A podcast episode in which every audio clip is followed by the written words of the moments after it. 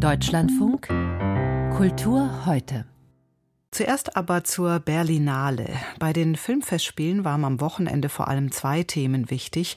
Die Filme deutscher Regisseure im Wettbewerb wie Sterben von Matthias Glasner und der Israel-Palästina-Konflikt. Der israelische Regisseur Amos Gitai, dessen neuer Film Shikun Weltpremiere auf der Berlinale hatte, hat sich nicht direkt, aber sehr deutlich dazu geäußert. Viele meiner Filme handeln davon, wie das Individuum von allmächtigen Strukturen, vom Getriebe der Geschichte zermalmt wird. Ich stehe öffentlich für meine Haltung ein. Aber was mir sehr wichtig ist, der Dialog unter den Einzelnen muss unbedingt fortgesetzt werden. Ich telefoniere alle paar Tage mit meinen palästinensischen Schauspielern und Schauspielerinnen. Wir versichern uns gegenseitig, dass wir Freunde sind, dass wir nicht feindselig sind sind, dass wir wieder miteinander arbeiten werden. Amos Gitai. Katja Nikodemus ist unsere Filmkritikerin auf der Berlinale.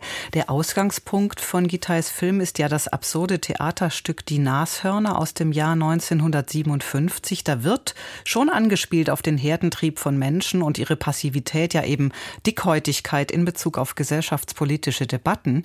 Shikun ist ja nun aber komplett vor dem 7. Oktober entstanden. Dockt der Film dennoch an derzeitige Diskussionen irgendwie an? Das ist schon sehr klug, ja, an Amos Gitas Film Shikun, an diese Adaption. Sie haben ja schon das angedeutet, dass das Theaterstück ja 1957 wirklich vor dem, einem ganz anderen Hintergrund äh, entstand, nämlich dem des Stalinismus.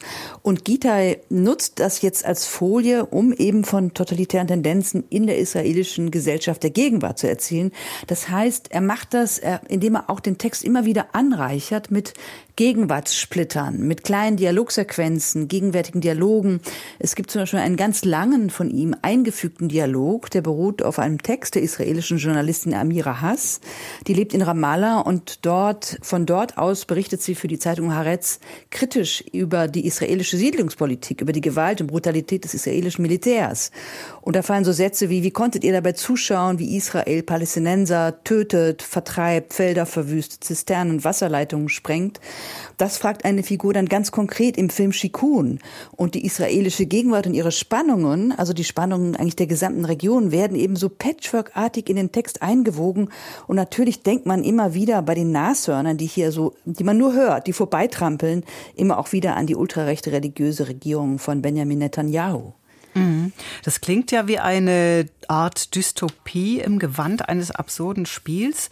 Wie hat äh, Gitai das filmisch umgesetzt? Er, er, hat, er hat wirklich einen ganz einen wirklich dystopischen Schauplatz gefunden, denn das erste Drittel von Chikun spielt in einem gigantischen Sozialwohnungsbau in der Stadt BR Sheva im Norden der Negerwüste. Das ist so aus den 60er Jahren, glaube ich, ist es gebaut, so rissiger Beton, abgeblättert und dieses architektonische Ensemble, das nutzt eben Amos Gitai, um wirklich ja um die Mitglieder der fiktiven Gesellschaft, von der sein Film handelt, also natürlich eine Metapher für Israel, aber eben fiktiv, um diese diese Menschen zu, in fließenden Bewegungen zu inszenieren, in diesen Räumen, in gigantischen, langen Gängen. Da gibt es Dialoge, Begegnungen, fließende Bewegungen. Es gibt mal eine Militärparade, dann wieder intime Szenen. Es gibt ein babylonisches Gewirr der Sprachen, Jiddisch, Französisch, Hebräisch, Ukrainisch. Und originell umgesetzt, filmisch, ist auch die Verwandlung der Menschen in Nashörner. Die bekommen nämlich einfach eine Kopfbinde mit einem Horn umgelegt. Und das letzte Drittel des Films, ähm, von wegen Dystopie, das spielt dann plötzlich in unterirdischen, verlassenen Busbahnhöfen von Tel Aviv. Und hier wird es dann wirklich dystopisch. Also Menschen fahren da unten in der Fastdunkelheit mit E-Rollern herum. Es fällt kein Licht auf alles. Und die Dialoge werden eben immer düsterer. Mhm. Ist das ein Plädoyer auch für Vielfalt? Gibt es eine Botschaft? Ja, Botschaft vielleicht nicht, Plädoyer für Vielfalt schon oder für eine bedrohte Vielfalt, weil die Hauptfigur wird ja gespielt von der französischen Schauspielerin Irene Jacob. Die verwandelt sich noch nicht. Die widersteht dem Herdentrieb. Das wäre dann schon die Botschaft des mhm. Widerstands.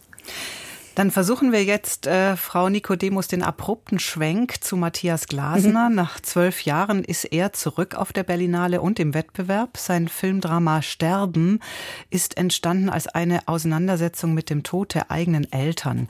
Und trotz dieses sehr persönlichen Bezugs sagte Hauptdarsteller Lars Eidinger, der den Dirigenten Tom Loonies spielt. Ich finde, was Matthias gelingt, ist, dass es so im guten Sinne, im positiven Sinne der unromantischste Film ist oder einer der unromantischsten Filme, die ich je gesehen habe.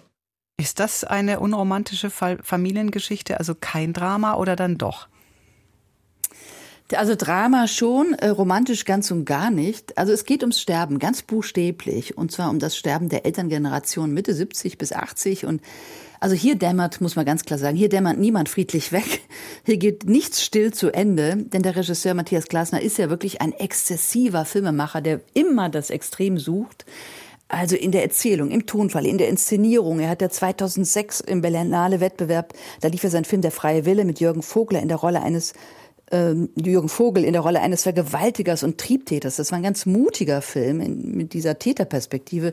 2012 dann Gnade, auch im Wettbewerb mit Birgit Minichmeier, wieder Jürgen Vogel, in der Rolle eines Paares, das im eisigen Norwegen einen tödlichen Unfall, der, der da rein verstrickt ist und jetzt eben sterben diese dysfunktionale Familie, der alte Vater ist dement, der läuft immer in der Unterhose in die Nachbarwohnung.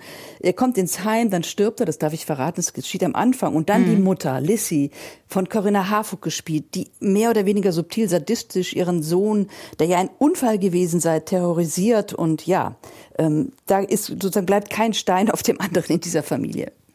Katja Nikodemus, vielen Dank für den Berlinale Bericht zu Schikun und Sterben von Amos Gitai und Matthias Glasner.